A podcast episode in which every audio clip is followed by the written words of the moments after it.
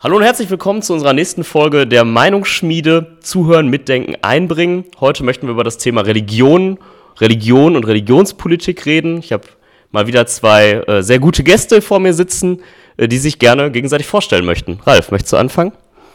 Ja, gerne. Also ich habe hier sitzen den Max. Ich vermute mal, er ist katholisch, weil er ist ähm, Landesvorsitzender des Bundes Deutscher, äh, der Deutschen Katholischen Jugend äh, Nordrhein-Westfalen, ist auch äh, Landesvorsitzender des Landesjugendrings Nordrhein-Westfalen, äh, 29 Jahre alt und ist 1,75 Meter groß.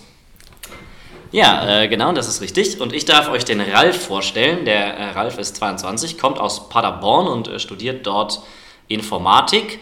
Ähm, engagiert sich ansonsten bei den Julis, ist nämlich auf der einen Seite Bezirksvorsitzender in Ostwestfalen-Lippe und er ist Mitglied im Bundesfachausschuss Kirche, Religion, äh, nee, Religionsanschauung, religiöse Anschauung und Weltanschauung. Ich kann die Abkürzung nicht mehr lesen. Auf jeden Fall äh, ein komplizierter Name für einen Fachausschuss, aber ja. da tätig. Ähm, genau, und du bist ähm, beim Bund der Deutschen Katholischen Jugend. Ähm, Erzähl mal ein bisschen über den Verband. Ähm, wie ist der aufgebaut? Ähm, was macht ihr so? Was sind Hauptaufgaben? Ähm, der BDKJ, das ist die Abkürzung, ähm, ist ein Dachverband. Das heißt, äh, wir vertreten also die katholischen Jugendverbände. Die schließen sich im BDKJ zusammen. Und das ist eine ganz schöne Bandbreite. Wir haben also die, die man am meisten kennt, sind vielleicht die, ähm, äh, die Pfadfinderinnen und Pfadfinder, also die katholischen PfadfinderInnen, die DPSG.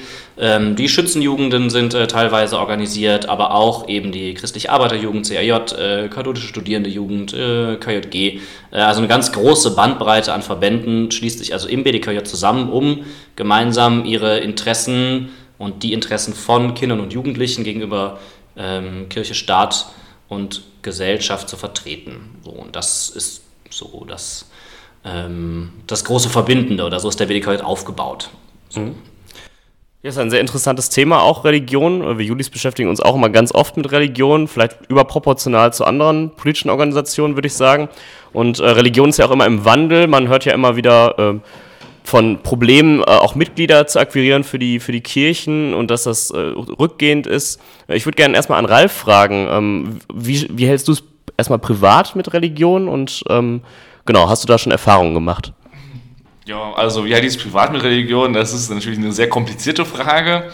Ich selber äh, war mal in einer Freikirche äh, aktiv, in einer evangelikalen Freikirche, äh, ungefähr bis ich 14 war äh, hat, konnte dann ein bisschen Distanz dazu gewinnen und so ein bisschen auch das Verhältnis äh, zu Kirche und Staat nochmal ein bisschen überdenken. Und wer mich, äh, wer mich kennt, der, der weiß ja auch, ich vertrete jetzt nicht unbedingt kirchenfreundliche äh, Ansichten. Deswegen hat sich da mein, äh, zumindest vom, vom, von der organisierten Religion, mein Bild schon ziemlich gewandelt. Ich würde auch nicht sagen, dass ich äh, herkömmlich irgendwie religiös bin. Ähm, ist aber ein, ein sehr kompliziertes Thema, grundsätzlich. Darf ich vielleicht direkt mal fragen, du hast gesagt, ihr Julis beschäftigt euch äh, überproportional oft oder viel mit dem Thema Religion. Äh, das finde ich ja sehr interessant. Woher kommt denn das? Ich denke, das kommt daher, dass ähm, für Liberale, glaube ich, allgemein Säkularisierung ein sehr großer Wert ist. Mhm. Und in der, in, in, der Gesellschaft, in der wir jetzt hier in Deutschland leben, ist die Säkularisierung noch nicht so richtig äh, vonstatten gegangen. Und das stört Liberale, weil also Religion ist eine Privatsache und das sollte man auch sehr getrennt vom Staat sehen. Und weil es da in Deutschland noch so starke Vermischungen gibt, äh, sehen wir das, glaube ich, sehr kritisch. Jetzt gehen wir schon so ein bisschen äh, in die inhaltliche Richtung. Äh, auch ganz interessant. Ich glaube, da werden sich gleich äh, sehr spannende äh, Argumentationspunkte auftun. Ähm, vielleicht die Frage, wie politisch ist euer Verband? Da nochmal die Nachfrage ähm, und vielleicht auch, Jugendorganisationen haben das ja so an sich, auch wie Julis. Man ist ja äh, durchaus konstruktiv, auch im Umgang mit der FDP, aber wir haben auch sicherlich viele Positionen, äh, wo man gegenteilig, gegenteiliger Meinung ist und da Überzeugungsarbeit versucht zu leisten. Wie sieht das bei euch aus? Ja, das ist eine äh, sehr spannende Frage. Wie politisch sind die katholischen Jugendverbände? Ich würde sagen, äh, sehr politisch mhm. insgesamt. Ähm, äh, was ich gerade nicht gesagt habe, äh, alle unsere Mitgliedsorganisationen haben ihren Grund ja im Grunde äh, in dieser ganz klassischen Jugendverbandsarbeit. Das heißt, wir haben Gruppenstunden, wir haben Ferienfreizeiten vor Ort in den äh, Kirchengemeinden oder eben an den Orten, an denen es die jeweiligen Verbände gibt. Aktionstage, Kurzfreizeiten, alle Sachen, die die Jugendverbandsarbeit ausmachen. Und das ist ja immer per se ähm, politisch, weil wir ähm, sind basisdemokratisch organisiert, das heißt bei uns wird äh, gewählt, ja, also die äh, Ortsvorstände werden gewählt, die Regionalvorstände werden gewählt, die Diözesanvorstände, der Landesvorstand, der Bund, also alles wird gewählt, alles wird gemeinschaftlich diskutiert und beschlossen. Ähm, und das sind natürlich Orte der Demokratie und vor allem auch der demokratischen Bildung, würde ich sagen, wo junge Menschen sich ja im Grunde zu organisieren lernen und lernen, gemeinschaftlich ihr Leben zu gestalten. Das ist vielleicht so die politische Grundlage. Ähm, und dann sind wir natürlich auch insofern ähm, politisch, als dass wir es als ich sage, also ja, das ist vielleicht schon auch ein äh, Charakteristikum innerhalb der katholischen Kirche, dass wir sagen, okay, ähm, unsere, äh, unsere Religion, also der christliche Glaube, fordert uns immer dazu auf, ähm, die Welt aktiv mitzugestalten. Und zwar aus unserer christlichen Motivation heraus zu sagen, okay, wo sehen wir Ungerechtigkeiten, wo sehen wir Probleme, nicht nur für uns, sondern eben auch für die Welt und äh, alle anderen Menschen. Ich komme aus Köln, manchmal hört man das übrigens.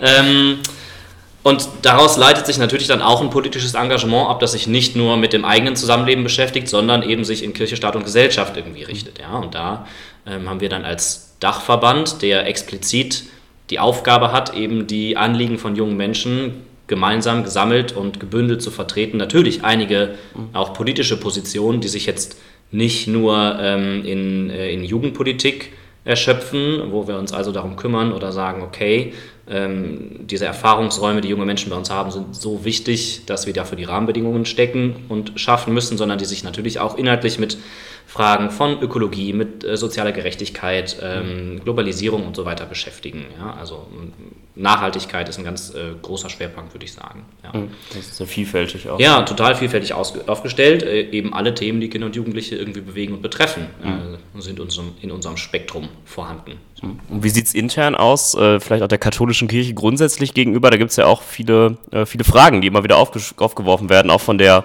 von der Gesellschaft, nicht nur von politischer Seite, sondern intern. Ähm, wie sieht da der Austausch aus oder vielleicht auch der kritische Austausch? Ja, äh, auch ein sehr spannendes Thema. Ähm, mm, mm, mm. Wie soll ich das jetzt äh, formulieren? Also, sagen wir mal so, die Anfragen, die die Gesellschaft an die katholische Kirche stellt, so viele davon stellen auch wir als Teil der katholischen Kirche. Ne? Also mir ist schon sehr wichtig zu sagen, ähm, dass wir als katholische Jugendverbände uns dezidiert als Teil der katholischen Kirche verstehen. So, wir sind ein Teil der katholischen Kirche, wir sind katholisch und trotzdem ähm, sind wir durchaus nicht einverstanden mit allen Dingen, die da so passieren. So, und es gibt da einfach große, ähm, ja, große Ungleichzeitigkeiten. So, das, Möchtest du ein Beispiel mal nennen, so für einen Hauptkritikpunkt? Ja, ja, man muss auch sagen, es kommt äh, natürlich immer so ein bisschen darauf an, wo man gerade ist, so, weil in bestimmten Regionen ist es irgendwie äh, genau, es gibt einfach Unterschiede. Ähm, es gibt jetzt beispielsweise gerade im äh, Erzbistum Köln äh, eine Kampagne vom BDKJ, die eben sagen, okay, katholisch anders, anders als du denkst, mhm. wie, wie sind wir katholisch? Und da gibt es einige sehr pointierte Slogans, die sehr deutlich machen, äh, wo wir vielleicht auch uns mit der Amtskirche streiten. Ja, das eine ist auf jeden Fall das Thema Frauen so, also äh, Frauen in der Kirche, ähm, gleichberechtigter Zugang auch zu Weiheämtern, also mhm. Priester, Priesterinnen. Ähm, in der Jugendverbandsarbeit ist das Thema Diversität sehr wichtig. Also wir ähm, haben fast auf allen Ebenen Beschlusslagen, nach denen wir ähm, geschlechtergerecht sprechen und schreiben mit dem Gender-Sternchen, mhm. weil wir sagen, gut, es ist einfach wichtig anzuerkennen, dass es eben nicht nur Mann und Frau, männlich und weiblich gibt, sondern auch Dinge, die dazwischen liegen. Ähm, das sind zwei ganz große Punkte. Ähm, ja, genau, und dann gibt es also verschiedene andere Sachen. Ähm, und ja, also, wenn wir da gleich tiefer einsteigen, kann ich auch gerne nochmal was, äh, was, äh, also, was zu meiner privaten Meinung sagen, aber das machen wir dann gleich, wenn es irgendwie äh, noch ein bisschen weiter reingeht. So, ja. ja super. Ähm, wir haben ja auch gerade schon, oder der Ralf hat gerade schon über Säkularisierung gesprochen. Äh, und das ist äh, auch immer ein Thema bei einer Frage, die äh, häufig vor allem von der CDU, CSU aufgeworfen wird. Ähm, Philipp Amthor ist jetzt letztens nochmal vorgeprescht und hat die Leitkultur wieder ins Spiel gebracht. Das ist, glaube ich, eine Frage, die sehr, sehr oft gestellt wird und äh, leitet die grundsätzlich immer von religiösen, also zumeist auch katholisch geprägten Grundwerten ab. Ähm, da vielleicht erstmal die Frage an dich, Ralf. Ähm, wie siehst du, wie stehst du zu einer Leitkultur und würdest du grundsätzlich sagen, äh, wie würdest du grundsätzlich sagen, sind so die Einflüsse der katholischen Kirche auf unsere Gesellschaft? Also erstmal finde ich das Wort Leitkultur ein bisschen witzig.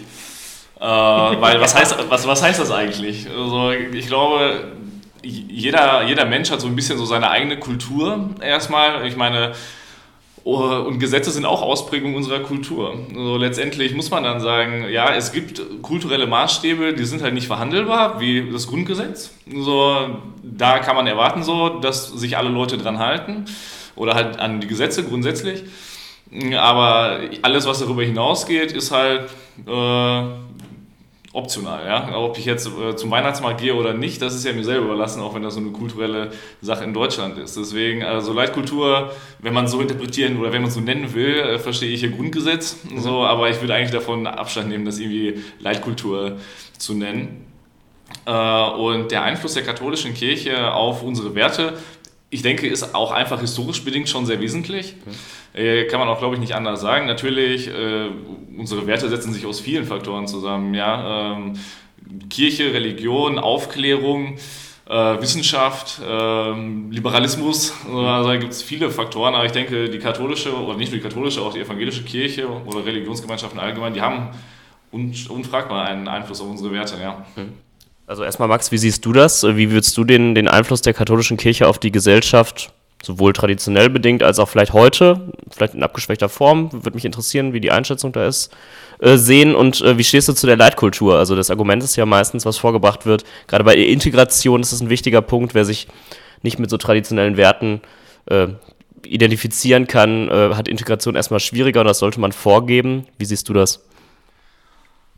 Ich finde das, also ist eine schwierige Frage. So, ich würde dir total äh, recht geben, in dem, also ich so, ich möchte erstmal zurückfragen, was ist denn, was soll denn Leitkultur sein? Das müsste mir man auch erstmal erklären. So, ist Kultur denn tatsächlich ein, ein normativer Begriff so oder ist Kultur nicht vielmehr was Deskriptives, was also beschreibt so, ja, wie wir irgendwie zusammenleben? Deswegen muss ja Kultur auch immer sich verändern, verändert sich stetig, muss veränderbar sein und bleiben. So, also ja, oder ob man irgendwie so ein ideelles Bild von einer bestimmten Kultur an die Wand malt und sagt, das ist jetzt unsere Zielbestimmung, so, also ich finde das auch sehr schwierig, da gebe ich dir total recht, um das zu definieren. Ähm, ich bin auch überzeugt davon, dass es äh, natürlich äh, historisch bedingt äh, einige kulturelle Einflüsse der Kirchen gibt, so. Mhm auf ganz vielen Ebenen, ja, was unsere Metaphorik, unsere Bildsprache, unser gemeinsames Verständnis, äh, Traditionen und äh, Feste, Feiertage und so weiter angeht. Ohne Frage so, natürlich gibt es das.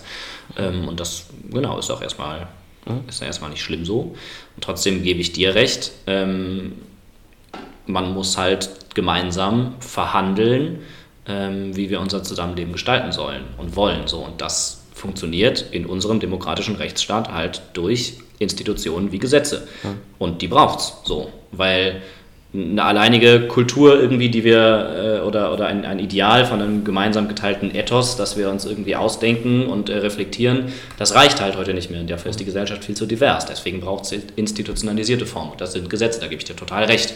Es wird ja immer, also es wird öfter diskutiert, was ist jetzt vorgelagert. Ja? Es muss Religion dem Staat vorgelagert sein, damit der Staat seine seine, seine, seine, seine Grundlage irgendwie aus einer metaphysischen Ebene ziehen kann oder nicht. Ähm, ist vielleicht so ein bisschen Glasperlenspiel für PhilosophInnen an, äh, an vielen Stellen. Und also, ja, weiß ich nicht unbedingt. Das ist ganz interessant, weil du das Beispiel Feiertage genannt hast. Ich erinnere mich, äh, auf dem letzten Landeskongress wäre es fast ähm, behandelt worden. Es gibt äh, eine Initiative oder einen Antrag der Jungen Liberalen, der noch keine Beschlusslage ist oder der keine Beschlusslage ist, äh, religiöse Feiertage abzuschaffen und quasi ein Sonderurlaubskonto ähm, etablieren möchte. Ich glaube, du warst auch Mitantragsteller, Ralf, oder stehst auch hinter dieser Position. Möchtest du vielleicht einmal dafür argumentieren? Ja, genau. Also ich stehe auch auf dem Antrag drauf. Und Feiertage, das ist ein Beispiel, woran man sieht, dass äh, Säkularisierung noch nicht so ganz vonstatten gegangen ist, meiner Meinung nach. Wir haben religiöse Feiertage und äh, ich finde, darüber kann man sich auch äh, beschweren.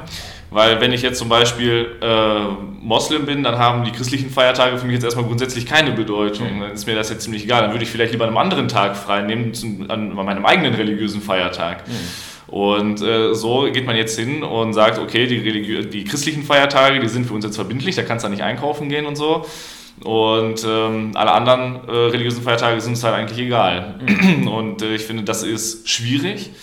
Und äh, weiterhin finde ich auch sogar schwierig, dass ja an Feiertagen nicht nur die Geschäfte geschlossen sein müssen, wie, wie am Sonntag, sondern dass ja auch bei einigen Feiertagen äh, so sogenannte Tanzverbot herrscht was ja nochmal eine, dass man sogar sagt, wir haben jetzt hier diesen Feiertag und du musst diesen Feiertag jetzt auch so leben. So, ja. Also ist ja noch nicht mal so, als ob es mir einfach egal sein kann, sondern ich kann dann nicht in eine Disco gehen. Das ist ja schon ein Einschnitt in äh, meine, meine freien Entscheidungen, irgendwas zu machen oder feiern zu gehen. Mhm. Ja, ähm, also ich glaube, der Wert von Feiertagen liegt ja vor allem darin, oder liegt für mich darin, zu sagen, okay, wir haben ein, also jetzt abgesehen von so einem, äh, von einem Sonderurlaubskonto, also Sonderurlaub, mhm. ganz anderes Thema, finde ich super, zum Beispiel für Ferienfreizeiten, ja, ganz wichtig. Ähm, aber der Wert ist ja darin, dass den alle haben und alle gleichzeitig haben. So, ja, dass es quasi institutionalisierte, freie Zeiten gibt. So, und da Ne, also mal ganz unabhängig von der, von der Begründung. Es gibt ja auch nicht christliche oder nicht religiöse Feiertage so. Das finde ich total sinnvoll. Ich finde es auch sehr sinnvoll, dass wir einen Tag der Woche haben, wo alle frei haben so und wo Geschäfte geschlossen sind, damit eben klar ist, also es ist, ein, es ist eine Sache von Arbeitsschutz so irgendwie, damit klar ist, da darf niemand verpflichtet werden zu arbeiten, so, da haben alle frei, man kann Sachen mit der Familie oder mit FreundInnen machen, weil eben klar ist, da haben, alles, da haben alle frei. Wir fordern auch äh, schulpolitisch übrigens äh, landesweite freie Nachmittage für SchülerInnen im Ganztag, so damit eben genau das passieren kann, damit man sich verabredet damit es als Schutzfunktion für die Menschen irgendwie für alle gleich gilt. So. Ähm, über die Begründung äh, von Feiertagen, ich weiß nicht, da, ähm, da muss man sich drüber unterhalten. So. Ja, und ich bin, äh, bin da sehr offen. Ich persönlich äh, finde, dass dieser, also für mich ganz persönlich hat dieser Schutzraum hat eine, eine religiöse Dimension, so, weil ich sage, okay, das ist genau auch irgendwo der Kern von dem, woran ich glaube im Christentum, dass es eben darum geht, den Menschen als Ganzes anzunehmen, ihn nicht nur in seiner Arbeitsdimension zu begreifen, so und ähm, ihn nicht nur von seiner, von seiner Leistungsfähigkeit her zu sehen, so. Ähm, deswegen hat es für mich einen hohen Wert, aber ich äh, würde so einen Antrag würde ich zum Beispiel sehr begrüßen, weil ich glaube, dass wir darüber eine Debatte brauchen. So, ja, und wir müssen uns halt darauf einigen. Und dann bin ich gerne bereit, meine andere Meinung dazu einzubringen. Halt, ne? Das klingt schon mal äh, ganz gut, dass du dafür offen bist für die Debatte. Das äh, ist ja schon mal positiv zu hören. Man muss ja da auch nicht äh, einer Meinung sein. Das, äh, glaube ich, hätten wir auch nicht erwartet. Ähm, du hast angesprochen, äh, wie es aussieht mit einem äh, freien Tag in der Woche. Und da kommen wir direkt zu einem Thema, was auch bei der FDP sehr heiß diskutiert worden ist, was aber klare Beschlusslage auch ist, nämlich Nachmittag, okay, ja. Ähm, nämlich die verkaufsoffenen Sonntage. Äh, Ralf, wie, wie stehst du dazu? Ja, also ich finde, es wird ja immer darüber geredet, wie viele verkaufsoffene Sonntage jetzt die angemessene Anzahl ist. Und ich würde äh, sagen, die angemessene Anzahl ist 52. Äh, oh, weil also du hast ja auch gesagt in, in deiner Begründung gerade, das ist ein Tag, an dem alle frei haben. Aber man muss sich auch die Frage stellen, ist es jetzt so, dass alle frei haben? Also das offensichtlichste Beispiel sind irgendwie Jobs, die man halt einfach braucht, Feuerwehr, Polizei und so. Okay, äh, das ist da klar, die braucht man auch an einem Sonntag, aber wir haben ja auch ähm, Leute, die in der Gastro arbeiten, die auch sonntags arbeiten. Ja, und das ich würde jetzt nicht sagen, dass ich äh, sonntags unbedingt in ein Restaurant gehen muss, aber man will auch Leuten schon die Freiheit geben, so die Freizeit zu gestalten, auch an einem Sonntag, dass man auch essen gehen kann, dass man ins Kino gehen kann und sowas machen kann. Also hat man auf jeden Fall auch Leute, die da arbeiten müssen. Ne?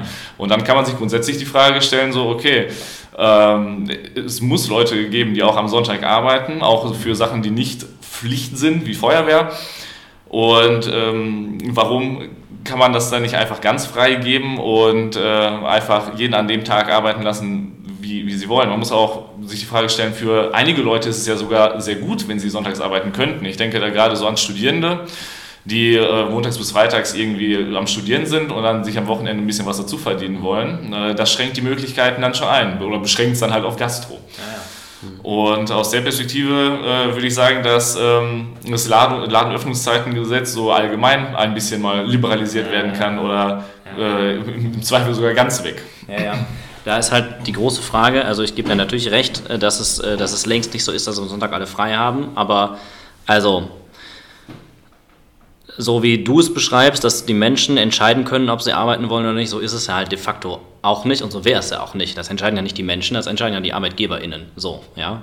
Und, ne, also da finde ich, muss man halt schon irgendwie gucken und ich würde deinen Impuls gerne aufgreifen. Dann müssen wir aus Eracht, meines Erachtens eher darüber diskutieren, wie können wir denn tatsächlich sicherstellen, dass auch Menschen in der Gastronomie oder in Dienstleistungsbetrieben, die sonntags aufhaben, dass auch die so weit geschützt sind, dass sie vielleicht an diesem gemeinsam geteilten Feiertag äh, teilhaben können. Ja? Also dass sie es tatsächlich selber entscheiden können und nicht, weil sie halt in dem Spektrum arbeiten, irgendwie dazu gezwungen sind, sonntags zu arbeiten. So. Ja, also ich würde das eher in die andere Richtung aufmachen.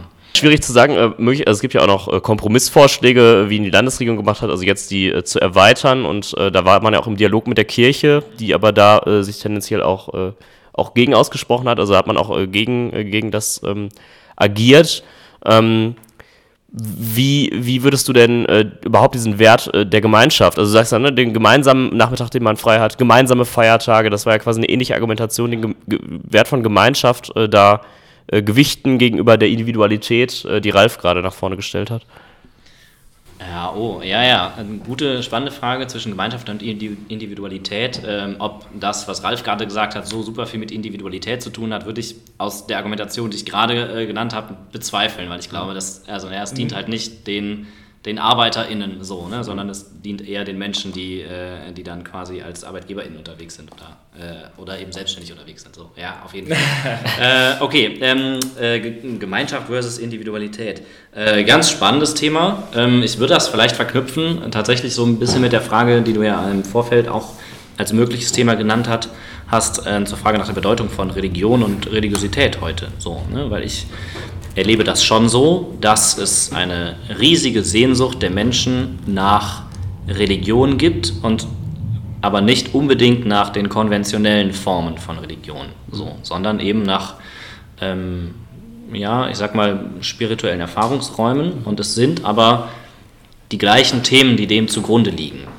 Und ich würde sagen, dass die konventionellen äh, Religionsgemeinschaften da einfach äh, leider verpasst haben, diese Fragen äh, in die Worte zu fassen, die Menschen heute verstehen oder die Fragen so mhm. zu aktualisieren. Und das ist für mich ganz klar in einer Gesellschaft, die ähm, sich zunehmend individualisiert und dadurch den Druck auf den oder die Einzelne stetig erhöht, die so ein bisschen dieses Versprechen macht, okay, wenn du gut bist, dann wirst du was, so, mhm. ja, ähm, das impliziert aber auch, sei besser als andere. Mhm. Und das führt in meiner Erfahrung eben zu einer Vereinsamung so und zu einem stärkeren Konkurrenzdenken. Mhm. Und ich glaube, dass das ganz viel damit zu tun haben, dass dieser Wunsch nach echten Gemeinschaftsformen, in der du vorbehaltlos angenommen bist, in der du mhm. sein kannst, ohne Leistung erbringen zu müssen, dass der an ganz vielen Stellen wieder zutage tritt. So. Mhm. Und ich glaube, dass das auch der absolute Kerngedanke der christlichen Religion ist die Kirchen haben es nur leider verpasst, das irgendwie gut zu übersetzen, so mhm. für heute, an ganz vielen Stellen. So. Und ich würde sagen, dass da aber Kirche äh, und auch Religion und religiöse Bildung und Raum für religiöse Bildung, auch in Schule zum Beispiel, mhm. einen ganz wichtigen, ganz wichtigen äh, Platz hat und haben muss. So. Weil das eben eine Dimension des Menschen ist, die, äh, die ansonsten ja, die nicht honoriert wird und die sonst vernachlässigt wird, die aber zum ganzheitlichen Menschen einfach dazugehört. Die Frage nach dem, ja, nach den existenziellen Fragen eigentlich, nach dem, nach dem Sinn, nach dem Woher, ohne das jetzt mal auf einen Gott münzen zu wollen. Vor dem Hintergrund interpretiere ich das, hm. aber ich gestehe jedem oder jeder zu, dass, sie das, äh, dass diese Person das auch vor anderen Hintergründen interpretieren kann. Aber diese Fragen gehören zum Menschen dazu. Hm. ja, was ist das, was, was mein Denken übersteigt? Jetzt wurden Fragen angesprochen, Bedeutung äh, von, von Religion heutzutage. Würde mich äh, auch bei deiner persönlichen Vergangenheit natürlich interessieren, wie du das siehst, äh, Ralf. Und äh, ich glaube, äh, getriggert wurden wir auf jeden Fall auch durch die Wettbewerbsgesellschaft. Das ist ja sicherlich auch ein äh, Begriff, der bei uns nicht so selten fällt. Vielleicht, an, vielleicht, vielleicht aber auch anders konnotiert, Ralf. Ja, Wettbewerbsgesellschaft, da will ich eigentlich gar nicht so, so viel drauf eingehen. Habe ich jetzt kein Problem mit. Ich würde auch wahrscheinlich sogar grundsätzlich das teilen. So, ja, man, man möchte äh, besser sein als, äh, als andere. Also, das ist ja auch der Sinn von Wettbewerb. So.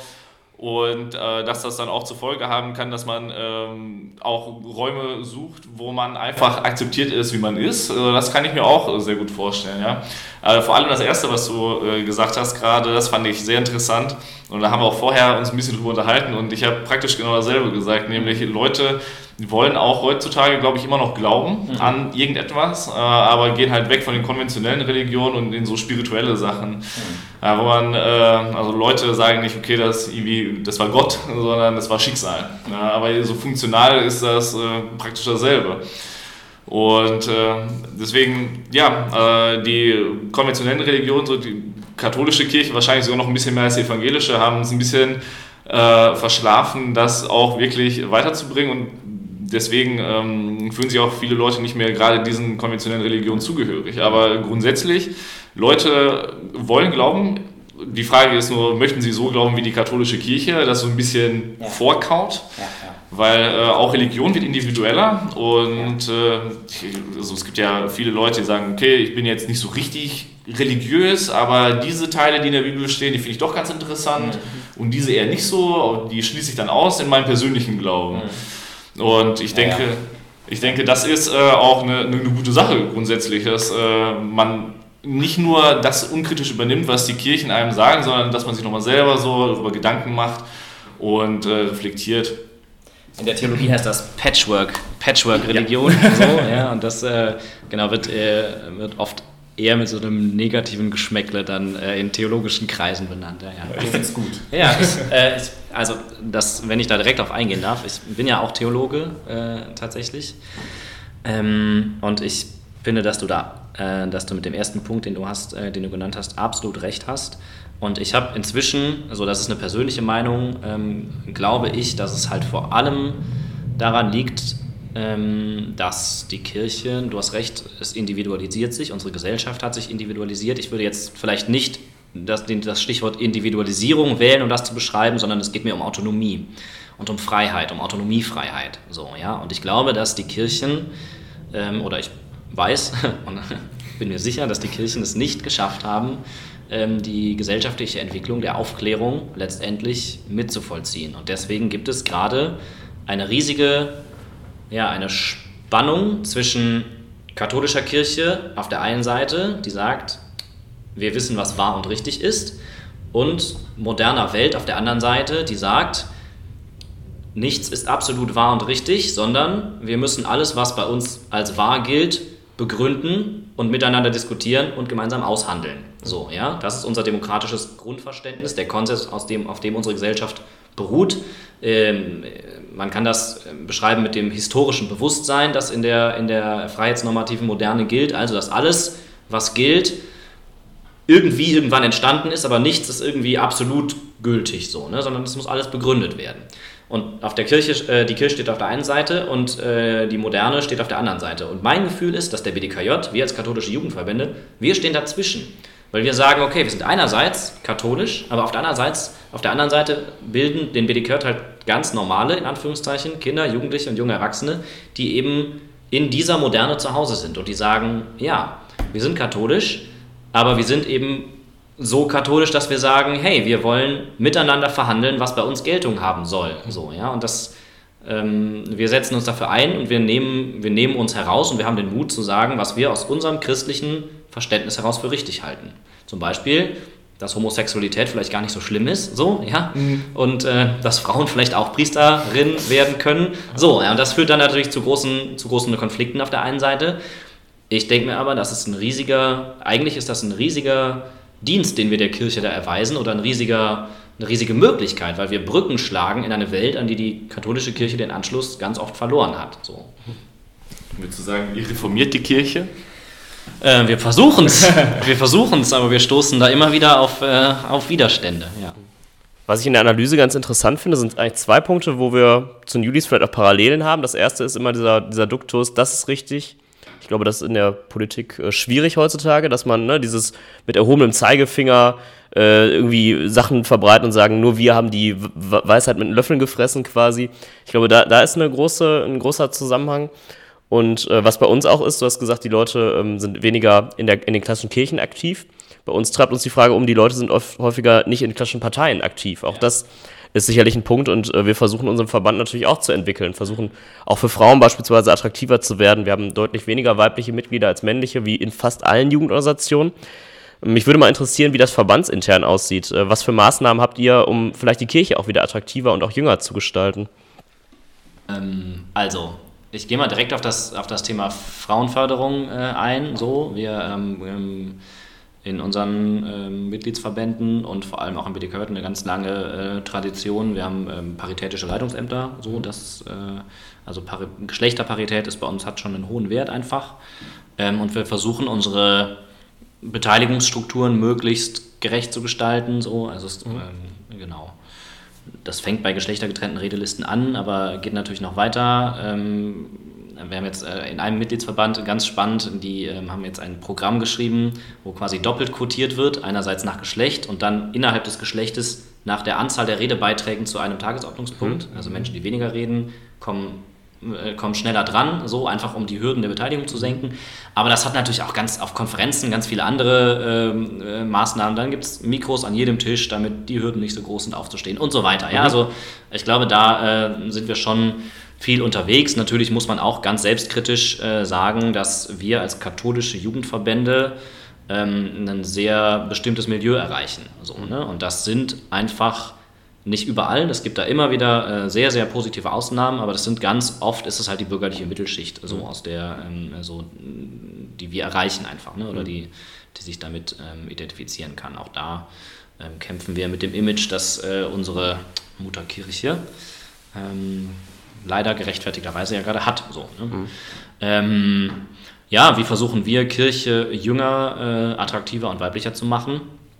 Ich glaube, wir laden halt ein, mitzudiskutieren und mitzuentscheiden. So, wie äh, wir suchen unsere eigenen spirituellen Formen. So, ähm, und das tun wir aber ja nicht im leeren Raum, sondern wir wissen natürlich um das Traditionsgut in Anführungszeichen, das wir haben. So, und sind aber total bereit, da einfach neue Sachen auszuprobieren, neue Räume zu schaffen und das eben miteinander zu gestalten und immer zu fragen, okay, wie war's? Was wollen wir das nächste Mal anders machen? Ja? Also ich glaube, das ist auch so ein ganz wichtiger Grundsatz, dass wir eigentlich immer alles, was wir tun, reflektieren und dann versuchen, daraus ähm, daraus irgendwie eine, eine, eine, Erkenntnis für das nächste Mal zu gewinnen. Da habe ich irgendwie letztlich mitbekommen, dass irgendjemand äh, von, der, von der amtskirchlichen äh, Seite irgendwie irgendwann fragt, ja, aber also warum sollte ich denn meine Gottesdienste reflektieren lassen, so wie die Leute das fanden? Also, ja, ja, da denke ich mir, ja, warum denn nicht? Ist doch total wichtig, dass man solche spirituellen Räume im Sinne von den Menschen macht, für die es gedacht ist. Und dann braucht man natürlich ein Feedback, wie die das fanden so, ne? und was sie gut fanden, was sie gerne anders hätten. So. Ja.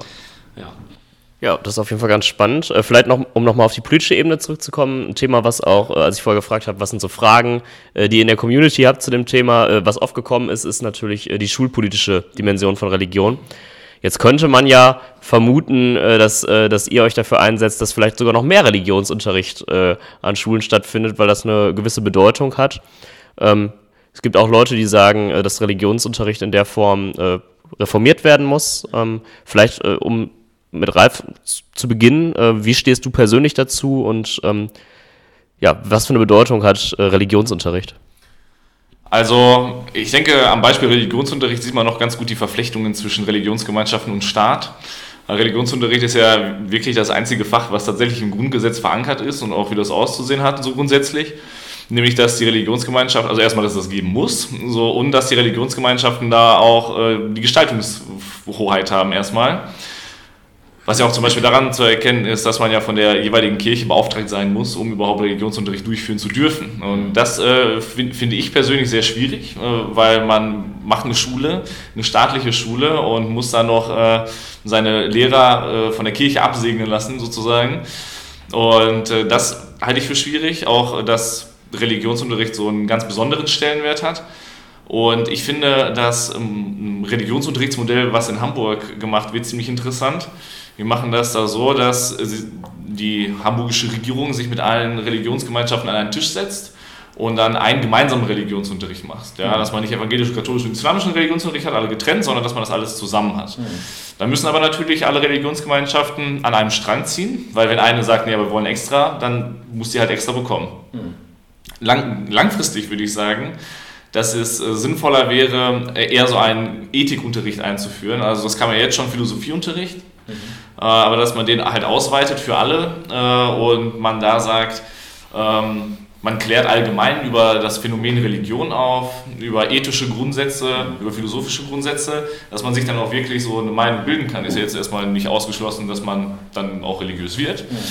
Aber äh, wie, auch, wie, ich auch am Anfang gesagt habe, eine Religion ist halt eine sehr private Sache und deswegen sollte man da auch nicht in der Schule hingehen, meiner Meinung nach, und so, so konfessionellen Religionsunterricht betreiben. Ich könnte mir vorstellen, dass du das anders siehst. Ja, spannend. Ich ähm, finde, man muss erstmal äh, differenzieren, ähm, weil es ist ja die Frage, aus welcher Richtung nähert man sich der Sache. Also, ähm, wenn man so einen Ethikunterricht oder äh, äh, sowas irgendwie tut, wo man über Religionsgemeinschaften, über Religion informiert, dann ist man ja nicht mehr äh, in dem Bereich von Religion, sondern eher von vergleichenden Religionswissenschaften. Ja? Also dann guckt man von außen da drauf und das andere ist eben dieser, ähm, ja, tatsächlich ja, religiöse Bildung, religiöse Praxis, ähm, indem man das, indem man da einen Raum für schafft, irgendwie das tatsächlich ähm, ja, irgendwie auch, auch zu erleben. So. Und ähm, bei allen Feinheiten ähm, muss ich tatsächlich, ich weiß ehrlich gesagt gar nicht, ob der BDK da eine Beschlusslage zu hat, weiß ich nicht. Ich persönlich muss jetzt äh, wirklich eine Lanze für den Religionsunterricht brechen. Ähm, ich glaube, dass da an ganz vielen Stellen kann man da gut nachsteuern, da hast du total recht, komme ich gleich drauf, aber prinzipiell finde ich es total wichtig, dass es vor allem in der Schule, auch da, das ist das Thema, was ich am Anfang wieder hatte, einen Raum gibt, in dem junge Menschen den existenziellen Fragen ihres Lebens nachgehen können. So, ja, also losgelöst von Mathe, Deutsch, Englisch, dass sie einen Raum bekommen, in dem sie sich fragen können, wer bin ich eigentlich, woher komme ich und wohin gehe ich. Würdest du sagen, das ist eher ein Thema für einen Religionsunterricht oder eher Philosophie? Das klingt gerade sehr philosophisch, wie du das ähm, ich glaube, das kann philosophisch sein, mhm. aber in meiner Erfahrung nach, äh, meiner Erfahrung nach ist Philosophieunterricht halt ähm, oder ist die Frage der Philosophie ja eher so auch beschreibend an vielen Stellen. Und ich glaube, dass Religion und quasi, wenn man sagt, okay, und es, ich bin gefragt, glaube ich oder glaube ich nicht, so, dann ist das sehr viel persönlicher. Und dann geht es tatsächlich um mich, so, weil ich als, als Mensch äh, in, meiner, in meinem Verhältnis dazu gefragt bin, in meiner Beziehung. Und ich glaube, dass das, das habe ich euch äh, gerade schon gesagt, dass das äh, zu kurz kommt und dass wir da mit Religion und Religionsunterricht gegensteuern können in der Entwicklung. So, da haben wir ja schon auch gemerkt, sind die Begriffe unterschiedlich konnotiert. So. Und dann finde ich, muss man darüber natürlich dann, äh, muss man dann ins Gespräch kommen, wie man das irgendwie hinbekommt. So, ne? Und ich sage, ich finde, ja, ein dezidierter Religionsunterricht ist sinnvoll, mhm. so, das äh, erschöpft sich nicht in Philosophie, weil das ja eine unterschiedliche Annahme ist. Ne? Philosophie äh, ist was anderes als zu sagen, okay, ich mache Religion, weil Religion geht davon aus, okay, und es gibt eine mögliche Antwort auf diese Frage. Ja? Also es gibt einen Deutungshorizont, wo ich sagen kann, okay, es gibt da irgendwas, das mein Denken übersteigt und wo ich sagen kann, ja, ähm, die Frage nach dem Woher und dem Wohin und dem, der Frage nach dem, was ja, was ich als Mensch denken kann, nämlich irgendwie Unendlichkeit und was ich aber niemals ja einlösen kann, weil ich als Mensch halt nur mal begrenzt und endlich bin. So, es gibt was, dem ich das irgendwie anvertrauen kann und äh, dass ich nicht irgendwie da in der, ähm, in der, in der zynischen Lehre irgendwie enden muss oder so. Ne? Ich finde total wichtig, dass Religionsunterricht mündig macht und dazu befähigt, selbstbestimmt zu entscheiden, glaube ich daran oder glaube ich nicht daran. So, ne? Also das darf auf gar keinen Fall indoktrinieren oder so, aber ich finde wichtig, dass da auch Menschen sind, die, weil das geht nicht nur kognitiv, das geht nur über Beziehungen, die also tatsächlich auch von sich sagen können, okay, und ich bin ein Mensch, der daran glaubt, ich habe da meine Erfahrungen mit und ich bin auch als Person Reibungsfläche, aber auch Ansprechpartner, Ansprechpartnerin für das Thema. Und ich finde das wichtig, dass in der Schule verortet ist. Dass das jetzt mit anderen Konfessionen zusammen passieren kann. Ja? Also konfessionelle Kooperation ist ja in NRW immer mal wieder Thema mhm. und es gibt da viele katholische Bistümer, die sagen, machen wir und eins, das sagt, nee, machen wir nicht. So, ähm, keine Frage, so, da können wir gerne drüber reden, äh, bin ich überhaupt nicht abgeneigt. Äh, auch Modelle wie gemeinsamer Religionsunterricht, das ist, glaube ich, sehr herausfordernd, aber mhm. wenn das in Hamburg gelingt, finde ich das total spannend. So äh, müsste, man, müsste ich mir im Detail angucken, aber ich finde, also mein prinzipielles Plädoyer ist auf jeden Fall für ähm, einen klaren Religionsunterricht in Schule. Mhm.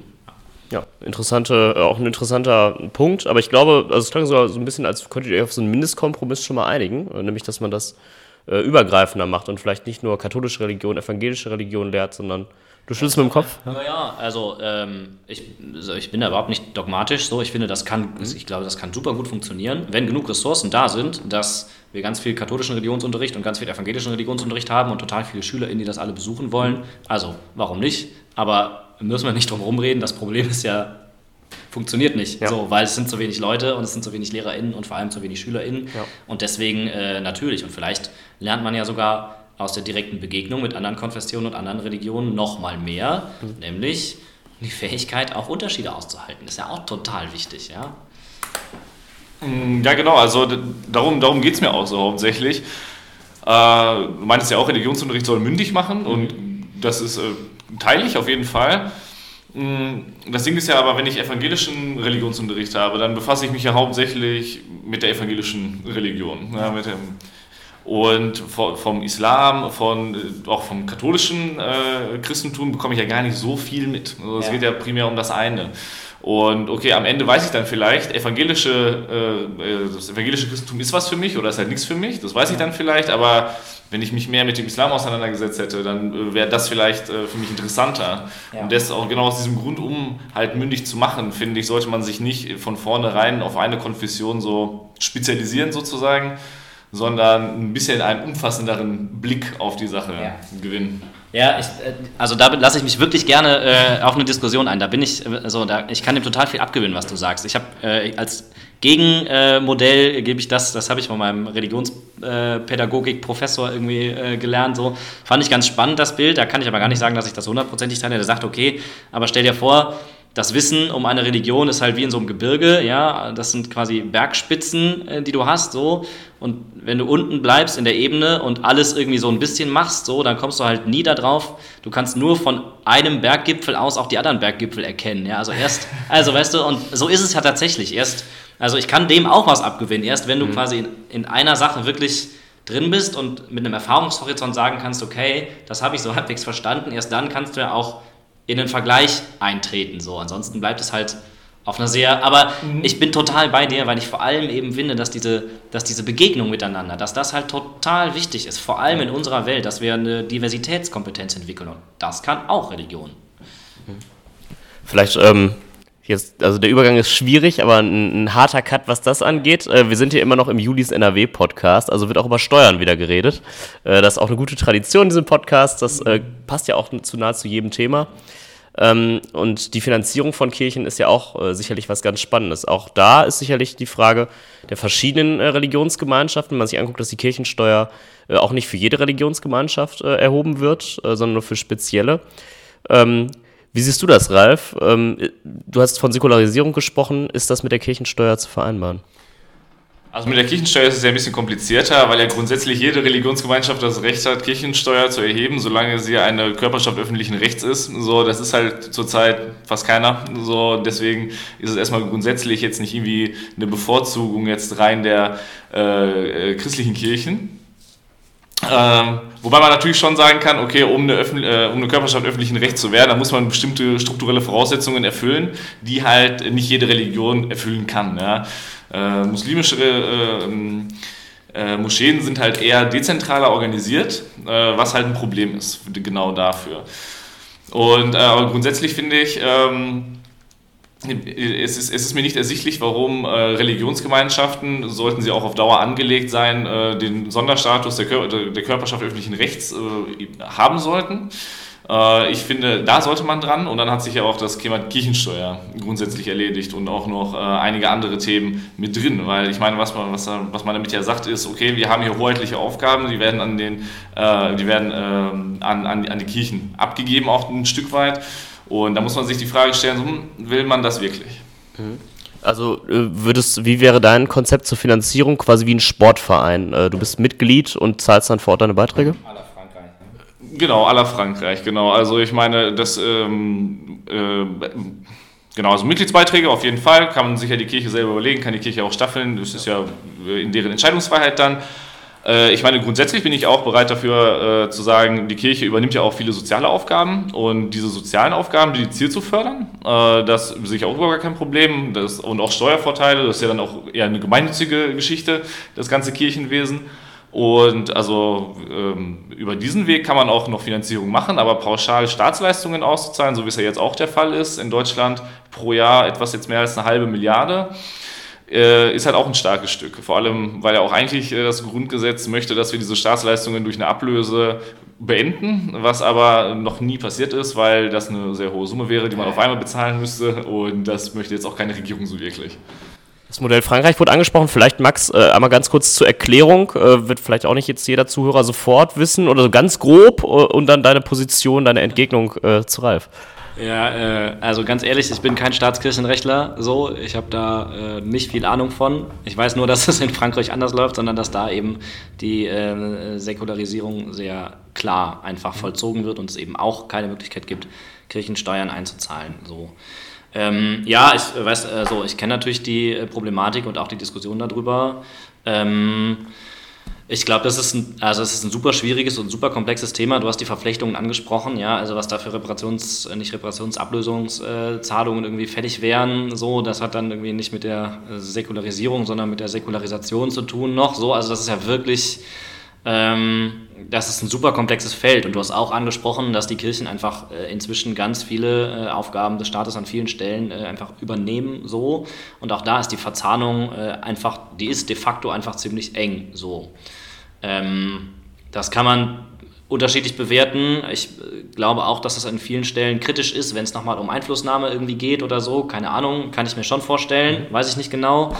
Ähm, aber de facto ist es halt gerade so. so kann jetzt ehrlich gesagt kein Pro oder Contra für oder gegen Kirchensteuern abgeben. Das, äh, ich merke, das System so wie es ist, taugt den Kirchen natürlich ganz gut.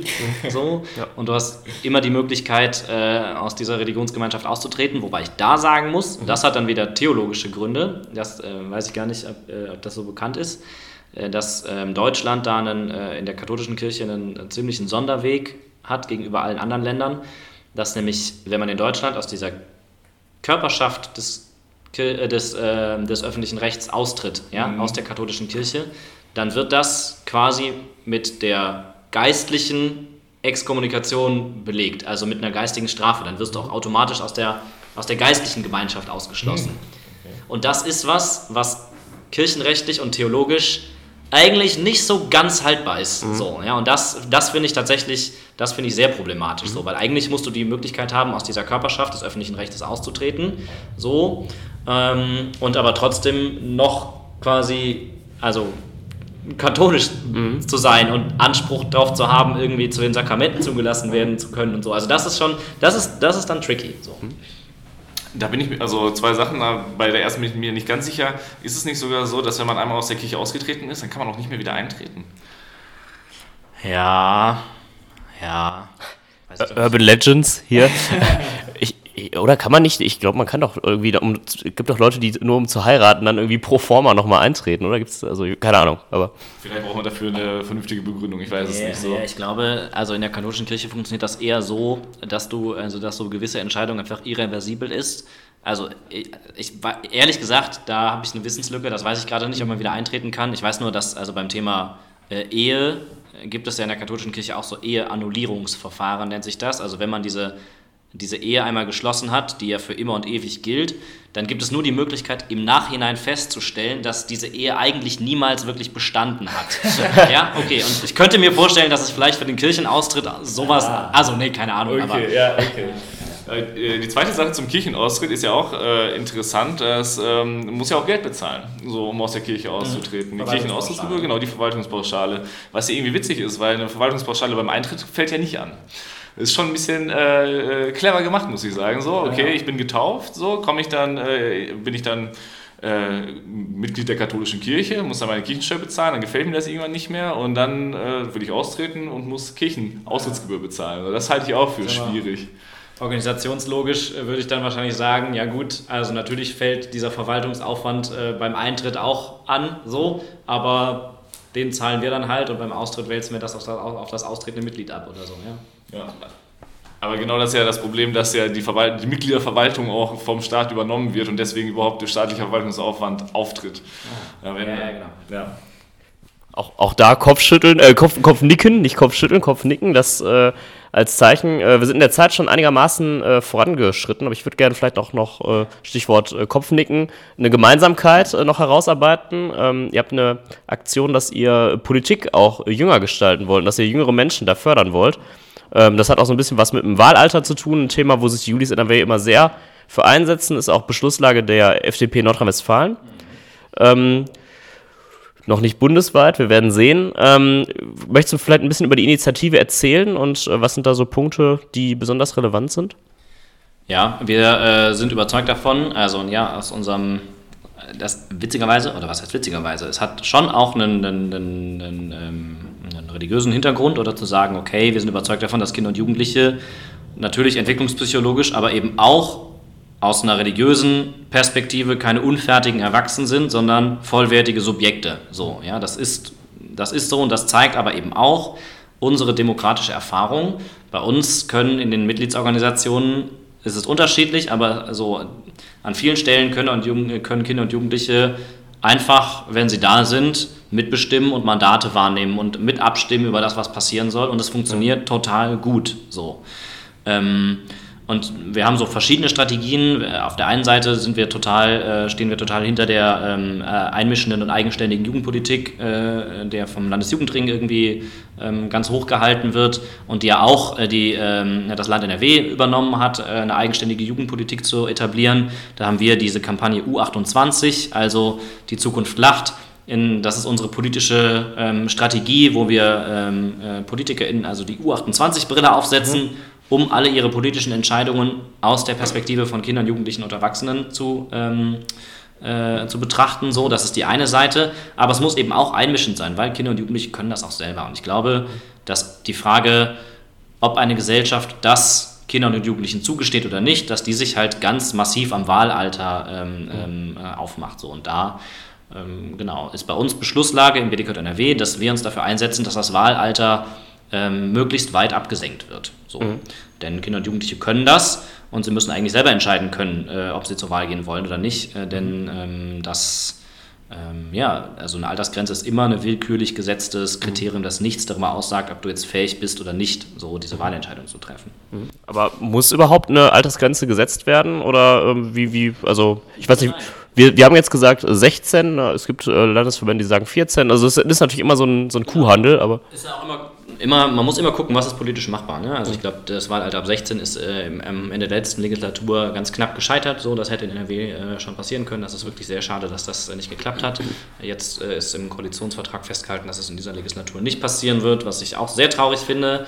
Ähm, und wenn ihr, wenn das bei der, bei der FDP ist es ja Beschlusslage so, die ist ja auch Koalitionspartner. Äh, mal gucken, ob da noch was passiert. So, aber ähm, äh, spätestens für die nächste Legislatur erwarte ich das, so, mhm. dass, das dass das passieren wird. Da kann sich die Landespolitik nicht länger drüber drum drücken. Und trotzdem sagst du, muss es überhaupt eine Altersgrenze geben? Wenn wir die Zeit noch haben, es gibt eine kleine, sehr witzige und schöne Geschichte, ähm, die ich erlebt habe.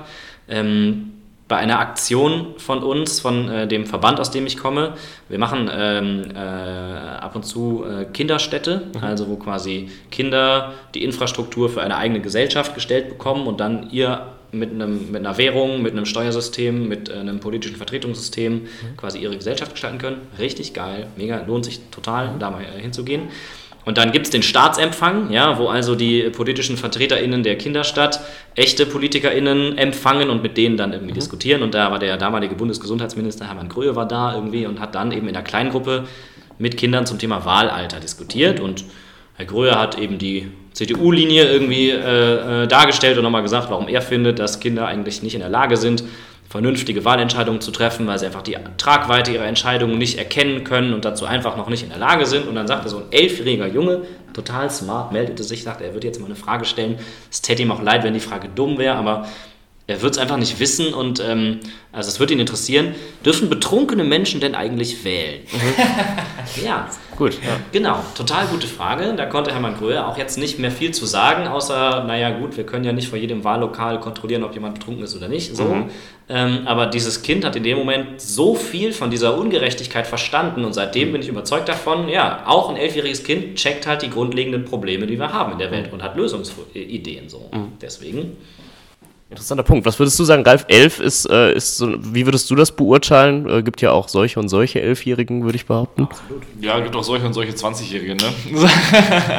also das ist halt wirklich die grundsätzliche Frage, die man sich stellen muss. Bei manchen Leuten, die erwachsen sind, da denke ich mir auch so, okay, bist du jetzt bereit zu wählen? Ich weiß es nicht. Ah, und bei manchen Kindern denkst du dir halt auch, so, also wahrscheinlich bist du schlauer als ich. Also, und jede Grenze, wie du schon gesagt hast, ist irgendwie willkürlich. Und deswegen, also ich bin da auf jeden Fall offen, auch äh, weiter runterzugehen als irgendwie 16. Ähm, ich denke auch, vielleicht merkt man das ja auch gerade ähm, in, in der, im derzeitigen gesellschaftlichen Klima, Jugendliche interessieren sich sehr für das Thema Nachhaltigkeit. Also die machen sich Gedanken darüber, was morgen passiert. Und da kann man eher Erwachsenen vorwerfen, dass sie nicht die Tragweite ihrer Handlungen verstehen, mhm. äh, wenn da, weiß nicht, zum Beispiel weiterhin Kohle subventioniert wird oder so. Mhm. Ja, also und ähm, Jugendliche müssen damit noch länger leben. Also deswegen sehe ich auch äh, keinen Grund, warum man sagen müsste, warum man sagen sollte, nee, aber du bist jetzt zu jung, du darfst nicht wählen. So. Vielleicht zum, zum Abschluss äh, für euch beide ähm, noch ein äh, Wünsch dir was quasi. Äh, Ralf, du bist im äh, Bundesfachausschuss. Ähm, wenn du jetzt äh, entscheiden könntest, was, was sollte sich ändern? Welche zwei, drei Punkte sollten, was Religionspolitik angeht, umgesetzt werden? Sowohl in Nordrhein-Westfalen als auch auf Bundesebene, ganz wie du magst. Ähm, was würdest du als erstes angehen wollen? Okay, also wenn das ein Wünsch dir was ist, dann würde ich einfach mal die unrealistischste Forderung als erstes raushauen, nämlich äh, das mit dem Religionsunterricht aus dem Grundgesetz zu streichen. Das wäre äh, mein größter Punkt und wenn wir schon im Grundgesetz sind, auch äh, ähm, das mit den Staatsleistungen mal richtig klären. Mm, das äh, fände ich super. Äh, und ähm, Religionsgemeinschaften anders organisieren als Körperschaften, äh, Körperschaften öffentlichen Rechts. So, ich glaube, das wären drei Punkte. Wenn wir die umsetzen würden, dann, hätt, dann wären wir schon, was Säkularisierung angeht, ein großes Stück weiter. Mhm. Vielleicht Gegenfrage, äh, was, äh, Max, was wünschst du dir entweder von den Julis NRW als auch von der Landesregierung? Wo würdest du sagen, was wären da gute Punkte aus eurer Sicht?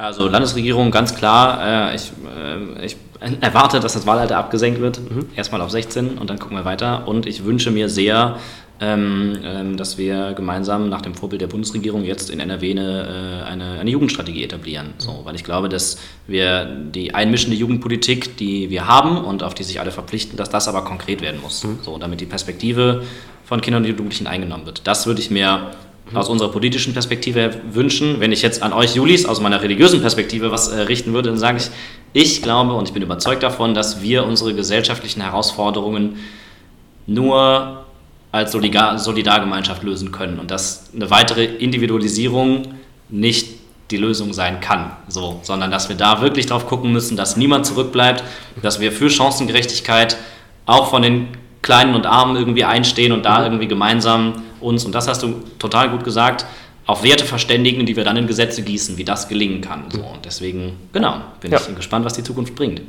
Ein Appell nochmal zum Schluss an die äh, Sozialpolitikpartei FDP auch, äh, da vielleicht auch hörenswert. Äh, der letzte Podcast war zum Thema bedingungsloses Grundeinkommen. Äh, da gerne nochmal reinhören, wer sich da verschärft damit äh, interessieren möchte, äh, informieren möchte, darüber informieren möchte. ich bedanke mich bei euch beiden für das gute Gespräch. Ich finde, ähm, es war sehr konstruktiv. Ähm, ich hätte vielleicht auch gedacht, dass es noch mehr, äh, noch mehr Reibungspunkte gibt, aber ich finde, das war ziemlich harmonisch, was ein gutes Zeichen ist, würde ich grundsätzlich sagen.